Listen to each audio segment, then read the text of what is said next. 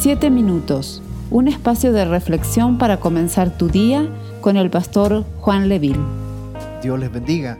Hoy compartiremos la tercera parte del estudio bíblico de Romanos capítulo 8, verso 28.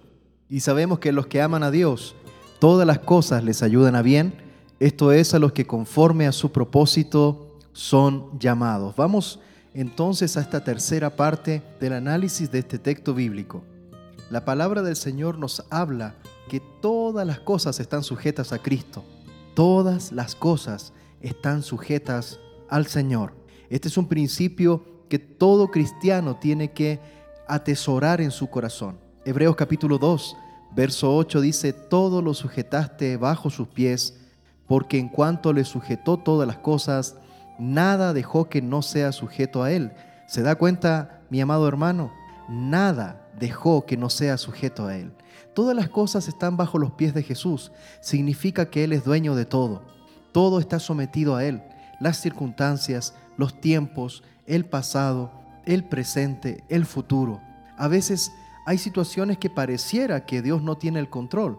Cuando los discípulos tuvieron que enfrentarse a una tempestad en medio de un lago, a pesar de ser marineros de muy alta experiencia, no pudieron controlar esa pequeña barca y Jesús dormía.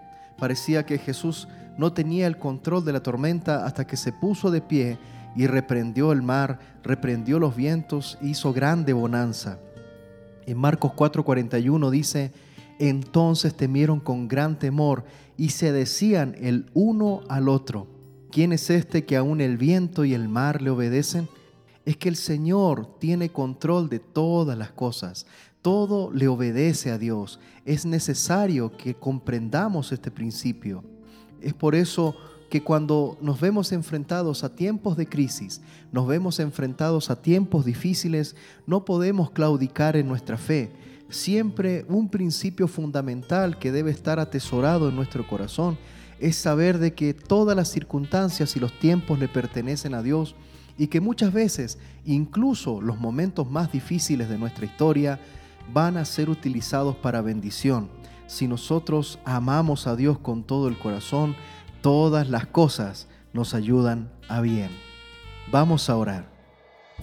Amado Dios, oramos en esta mañana. Ayúdanos a estar firmes en esta palabra de que todas las cosas están sujetas bajo tus pies.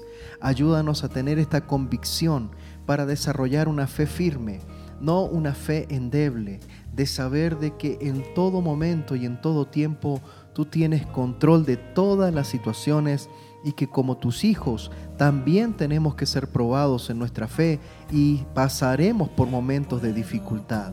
Señor, gracias por guardar nuestras vidas. En el nombre de Jesús. Amén y amén. Esperamos ser de bendición para tu vida. Comparte este mensaje con tus familiares y amigos. Dios te bendiga.